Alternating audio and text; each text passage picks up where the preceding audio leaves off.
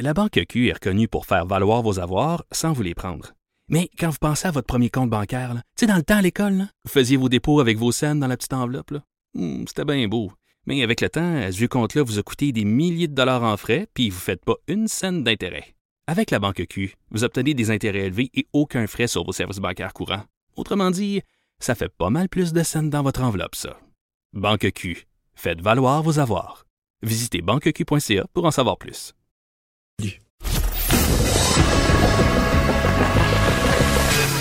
Franchement dit. Appelez ou textez au 187 Cube Radio. 1877 827 2346.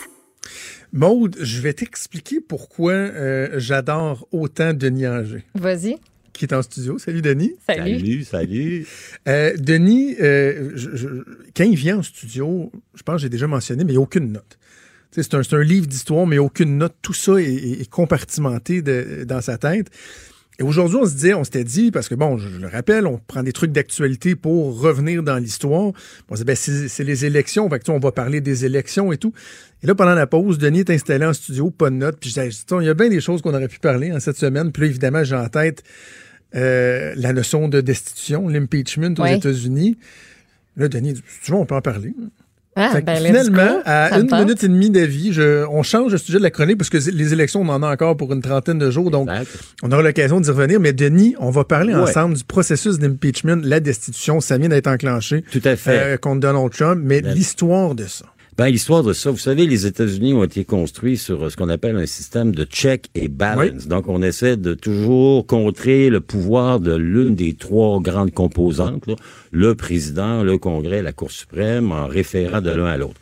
Plus encore, advenant le cas où un président euh, commet, commet des, comment dire, des, mal, des méfaits épouvantables, il y a une procédure qu'on appelle impeachment, destitution où on doit avoir une double majorité, et notamment une majorité des deux tiers au Sénat, Sénat. pour être capable de traîner un président devant le Congrès et de carrément le congédier. Et ça, ça a été utilisé trois fois dans l'histoire des États-Unis. La procédure, mais on n'a jamais eu d'impeachment comme tel parce que dans un cas, c'était à une voix près. Premier cas, 1868. Les États-Unis sortent de la guerre civile, la guerre de sécession. On sait qu'Abraham Lincoln a été assassiné au théâtre Ford par un gars qui s'appelle Wilkes Booth. Euh, il est remplacé par son vice-président qui s'appelle Andrew Johnson. Andrew Johnson, il a des racines dans le Sud et les républicains qui sont au pouvoir lui en veulent parce qu'il est trop, comment dire, euh, généreux, conciliant, euh, plein de pardon à l'endroit des ex-sudistes. Donc, on enclenche à son encontre la procédure d'impeachment. Au Congrès, la Chambre des représentants, ça passe comme une balle, mais arrivé au Sénat, il doit y avoir un vote. Et là, ben, ça finit que il y a 65 pour, 35 contre, il faut les deux tiers. Donc, Andrew Johnson va terminer son mandat, mais vraiment par la peau des dents. D'ailleurs, il ne se représentera pas. Ah les oui. républicains vont trouver quelqu'un qui est plus vigoureux. Ils vont aller chercher comme euh, candidat à la présidence le général commandant en chef des forces du Nord, Ulysses S. Grant, le général Grant, qui va remplacer Johnson à la fin du mandat en 1860. Je, je- je- je trouve ça intéressant parce qu'évidemment, on va prendre les cas un après l'autre, mais j'insiste sur le motif ayant justifié ça parce qu'après ça, on peut le mettre Tout à fait. On Euh, peut on peut faire le parallèle avec ce qui se passe aujourd'hui. Donc là, c'est qu'on trouvait que de Il façon était générale, pas il assez était- sévère à l'endroit des traîtres du vague. Sud qui avaient déclaré la guerre au Nord. On sort d'une guerre civile épouvantable, 600 000 morts. Il veut pardonner à Jefferson Davis, qui est l'ancien président de la Confédération des États américains, les sudistes. On trouve qu'il n'est pas assez exigeant et on le soupçonne d'avoir des, comment dire, des, des atomes crochus avec les sudistes. Voilà, c'est une accusation. Mais là, on se met dans l'esprit de l'après-guerre. Hein. C'est la revanche. Les collaborateurs sont traités sont traités comme des traîtres. Donc, mais Johnson va s'en va s'en sauver par une voie et il va passer aux poubelles de l'histoire américaine. Ça, c'est le premier cas. Ouais. Deuxième cas, on arrive dans les années 70 avec euh, un dénommé Richard Nixon. Ouais, qu'on appelait, son surnom c'était Tricky Dick. Hein, Tricky Dick? Ouais, ouais, ouais, le Richard ça sonne, tordu ça un sonne peu. bizarre un peu, bon. Il avait une réputation Tricky Dick. Tricky Dick. Il avait fait sa peau. carrière, lui notamment, en étant un des procureurs de l'affaire McCarthy. On s'en souvient, la chasse aux sorcières. Oui, Il est un jeune avocat, le McCarthyisme, et euh, il fait, il fait vraiment euh, la job de la droite. Il va être élu et il va ensuite devenir le vice-président du président Eisenhower, Dwight Eisenhower. En 1960, Nixon devient le candidat républicain la présidence. Il est battu par la peau des dents par euh, John Kennedy. Hmm. On sait que on dit qu'il a été battu parce que la barbe lui poussait trop vite. Hein. Il avait fait le premier débat Ben oui. télévisé entre Kennedy et le beau bonhomme. Et il paraissait pas bien. Ben Nixon qui est arrivé la barbe hirsute et finalement il a perdu par presque rien, là, quelques centaines de milliers de voix. Il a perdu de peine et de misère. Il va se présenter à l'investiture comme gouverneur républicain de la Californie. Il va être battu encore. Et ce n'est qu'à compter de 68 qu'il revient à la vie. On sait que les républicains ont été lessivés par euh, Johnson alors qu'ils avaient un candidat d'extrême droite qui s'appelait Barry Goldwater. Donc Nixon est élu en 68. Il va faire de belles choses. Il va ouvrir notamment la politique américaine vers la Chine. Mais en 72, il veut tellement être réélu qu'il va embaucher ce qu'on appelle les plombiers du Watergate. On connaît l'histoire. Il a demandé à des gens à la réputation, euh, comment dire, assez sulfureuse d'aller s'enquêter les listes de donateurs. Et ils vont cambrioler carrément le quartier général du Parti démocrate qui se trouve à Washington dans un immeuble qui s'appelle le Watergate. Évidemment, l'affaire va rebondir, elle va durer, elle va le perdurer. Euh, il y a toutes les histoires des enregistrements qu'il faisait de tous ses euh, de tous ses téléphones, un peu comme M. Trump avec ses téléphones avec Ben oui, le président ukrainien. Hein, voyons donc comme l'histoire se répète. Et finalement, il y aura une enquête du Congrès qui va conclure qu'il mérite d'être impeaché.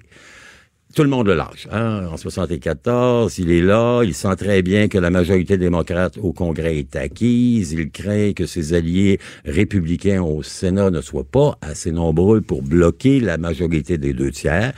Et découragé, ben il va démissionner. Hein? Euh, de manière triomphante, on s'en souviendra. Il quitte la Maison Blanche, les bras en l'air, le signe de- du V, mais il va démissionner. Grosse victoire, le gars, il démissionne. Mais tant qu'à se faire sacrer dehors, voulez? pourquoi ne pas choisir sa Tricky sortie? Dick. Ah, ça, c'est la deuxième. La troisième est plus récente. Ça implique le mari de l'ex-candidate euh, démocrate la dernière fois. hein, Oui, on Hillary pourrait l'appeler. Tricky Bill. Tricky, Tricky Bill, ou un Bill aux mains longues. euh, on s'en souvient un peu. C'est une histoire de mœurs. Hein? C'est une histoire d'une aventure qu'il aurait, qu'il a eu d'ailleurs, je pense, avec une interne, hein, une jeune femme qui était à un stage. euh, On appelle ça les internes, ces jeunes diplômés qui vont euh, Miss travailler. Lewinsky. Ben, ben oui, Monica Lewinsky. Hein? Je n'ai jamais eu de relation sexuelle avec cette personne. did hein? not I had did not sex. had sex, c'est ça. Mais enfin bref, euh, il y, a eu des, des attouchements, faut croire, parce qu'il y avait une petite robe bleue qui avait été extrêmement, Oui, oui. comment dire, euh, On a, on a su pas examiné, mal. examiné euh, sous toutes ses coutures. Et là, la procédure d'impeachment s'est heurtée. Euh, Ça n'a pas été trop long. hein. Ça a duré à peu près trois mois. Et on a bien réalisé du côté républicain que hum, impeacher un président pour une histoire comme ça, c'était pas très populaire et que la majorité du Sénat ne serait pas suffisante pour être capable d'impeacher Bill Clinton, qui s'en est tiré, euh, là encore, non pas par la peau des dents, mais par la peau des fesses. hein. Et le troisième, ben évidemment, euh, voilà, on est arrivé après ces trois-là. on Attends juste un notre- instant, Denis, juste euh, Oui. regarde, re- retournons en arrière un peu. OK. Oups. Là, hein, attends, j'ai comme deux choses qui jouent. Attends, donne-moi une seconde. là. OK. Tu veux mettre tes écouteurs? Bien sûr. Pas le discours de Clinton. Attends, have je lis. to me. I'm going to say one thing. Ben, on est live. Pretty late last night. But I want to say one thing to the American people. I want you to listen to me. I'm going to say this again. I did not have sexual relations with that woman, Miss Lewinsky. I never told anybody to lie, not a single time, never. These allegations are false, and I need to go back to work for the American people. Oh, c'est Oh là. c'est- vraiment intéressant de, de- de le réentendre parce que Ben oui. je reviens à ce que je te disais tantôt, Denis, c'est que ça nous permet de, de prendre la mesure de ce qui se passe aujourd'hui Tout à fait. par rapport à, tu sais, Andrew Johnson qu'on trouvait trop clément. Tolérant avec les Exactement. Bon, dans le cas de Nixon, Nixon, on comprend qu'il a- aurait probablement été destitué. Tout à fait. Clairement, Euh, ça s'en allait vraiment. Il a couvert un cambriolage, donc un acte criminel. Dans le cas de Bill Clinton, il a été accusé... Des affaires de là. Ouais, sexual relationship ne veut pas dire qu'il n'y a pas eu des pratiques sexuelles qui n'étaient pas une relation sexuelle. Mais, euh, et c'est drôle de l'entendre à nouveau, à l'époque, vous savez qu'il avait été le gouverneur de, de l'Arkansas, donc on, on entend un peu son accent Ben oui. entraînant du Sud. Aujourd'hui, il faut dire que le président Trump collectionne les choses qui sont, comment dire, sur la petite ligne entre la légalité et l'illégalité. On sait qu'il, on l'a accusé d'avoir notamment sollicité l'appui des Russes lors de la campagne présidentielle la dernière fois. Euh, évidemment, on se souviendra de ces épisodes de mœurs, là, d'entrevues qu'il avait fait euh, Grabber. euh, euh, Grabber by the what, euh, enfin bref, ça, euh, ses multiples aventures, euh, le financement de femmes pour acheter leur silence, et là c'est une tranche de plus sur un dossier qui, qui comment dire, s'alourdit de jour en jour. Là, ce qu'on comprend, c'est qu'il aurait fait appel au président d'un État étranger pour entreprendre une enquête sur celui qui sera éventuellement son adversaire lors de l'élection présidentielle de l'an prochain, Joe Biden. Joe Biden a un fils qui s'appelle Harry, qui est ingénieur, qui a travaillé dans le monde de l'industrie gazière, notamment en Ukraine et dont les relations de son groupe avec ce qui était à l'époque le gouvernement ukrainien euh, sont pas particulièrement limpide. Mais de là à ce que le président en exercice des États-Unis demande et demande de manière insistante. On a vu ce matin, ils ont sorti, vous savez, la conversation a duré 30 minutes et on a publié 5 pages, donc il manque à peu près 25 pages. Hein. On- à peu près, c'est une page de la minute. Et ce qu'on comprend, c'est qu'il a dit euh, au président ukrainien, ben voyez-vous, on est prêt à vous aider militairement davantage, nous sommes vos meilleurs, vos meilleurs amis, plus que les Européens. Mais en voie de conséquence, ce serait intéressant si vous Mais pouviez nous expliquer. C'est effrayant. C'est carrément un, une- comment dire, euh, c'est de l'abus de pouvoir, euh, très clairement de l'abus de pouvoir. Et on parle Et- même de trahison là, dans, dans, dans les motifs. Ben Donc, oui.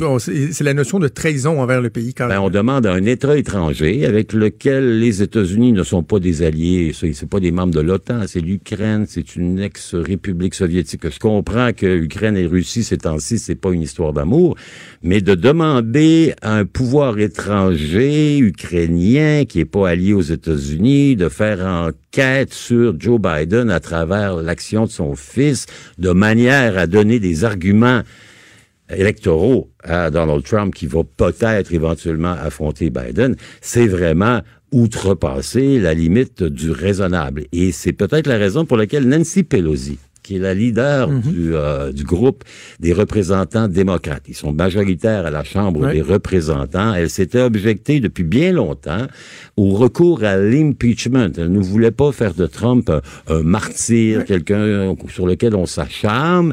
Il faut croire qu'à ses yeux, depuis 48 heures, euh, cette fuite qui vient d'un, comment dire, d'un, lanceur d'alerte, hein, dont on ne sait pas encore trop trop qui il est, mais il doit être vraiment bien placé parce que pour être capable d'intercepter les conversations téléphoniques entre le président des États-Unis et le président nouvellement élu de l'Ukraine, il y a vraiment un code d'accès sécuritaire qui est total. Donc, la machine est partie. Déjà, Trump, on l'entend ce matin dire qu'il est comment dire, il est le président le plus maltraité Ah par oui. le Congrès Ah ben, depuis la création de la République américaine, depuis George Washington. Évidemment, il est pathétique, Euh, mais il va essayer avec ça de, de se faire une espèce d'image de président sur lequel les démocrates s'acharnent, alors que dans les faits, il a fait de grandes choses pour l'Amérique. Euh, L'économie va bien et euh, he keeps America great. Oui, oui. Mais comme disait Luc La Liberté hier, si le processus est pas, de destitution n'est pas utilisé pour de faits, euh, des faits aussi graves que ça, aussi bien de l'enlever. Regardez, on l'a il- fait pour un cambriolage euh, de subalterne, on l'a fait pour une aventure euh, sensuelle avec une interne, et on le fait pour de la tolérance à l'endroit des sudistes. Si on le fait pas pour quelqu'un qui va, euh, comment dire, solliciter le, le soutien actif d'un président étranger pour enquêter sur son futur adversaire démocrate, on le fera jamais. C'est pas dit qu'ils vont réussir. Probablement qu'au Congrès, les démocrates majoritaires vont être capables de faire avancer. Ça va faire une belle séance de, de tirage de boîtes pour les prochains mois. Et de toute évidence, au Sénat, où les républicains sont majoritaires, il y en a quelques-uns qui vont lâcher. Oui, mais assez pour que ce soit le deux tiers, ça, pour il n'y a rien de, Donc, Donald Trump va s'en tirer un peu comme Andrew Johnson il y a 150 ans. Denis, merci. Ouais. Merci de t'être viré de base Saint-Dicenne, Ben, comme on dit. Comme c'est 30 sous. Toujours un plaisir. On se On- revoit on se la semaine prochaine. Salut.